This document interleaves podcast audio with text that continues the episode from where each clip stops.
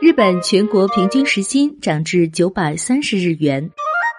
日本厚生劳动省审议会将二零二一年度最低时薪标准上调了二十八日元，相当于人民币约一点五元。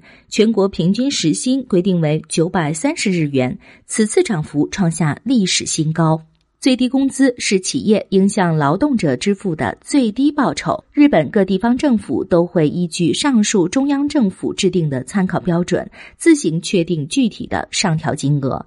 受到新冠疫情的影响，二零二零年度日本政府没有发布最低时薪参考标准，全国平均仅上调了一日元，相当于人民币五分钱。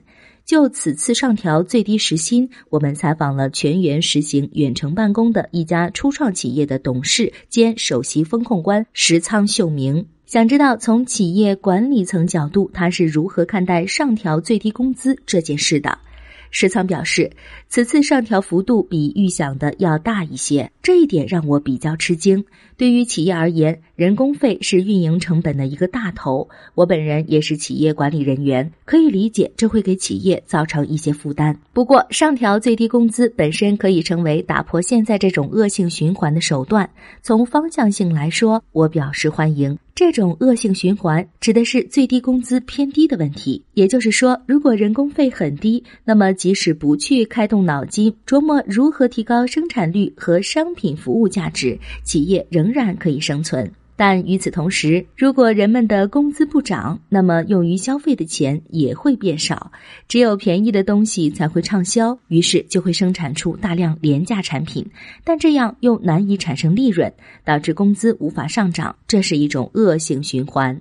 为了摆脱这个问题，我认为必须从上调最低工资着手，促进企业生产率的提升，进而提高商品价值和价格，再将之反映到工资待遇上，形成一种良性循环。可以这么说，上调最低工资将对社会产生重大影响。比如，英国为了让底层民众的收入向社会平均年收入中位数靠拢，每年都会上调最低工资，最终缩小贫富差距。同样的。日本也可以通过上调最低工资，消除非正式员工和正式员工之间的待遇差距。这样一来，大家就可以在就业时自由选择工作方式。想要全职工作时就当正式工，想要短期或短时工作时就当非正式工。这样的未来，不管是对社会还是对个人，都是有利的。不过，如果在经济疲软时上调工资，缺乏实力的中小企业需要做出非常艰难的选择，尤其是小微企业。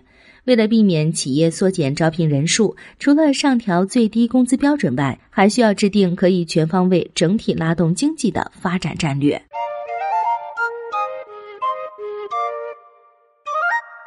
听众朋友，你怎么看？在评论区留下你的意见吧。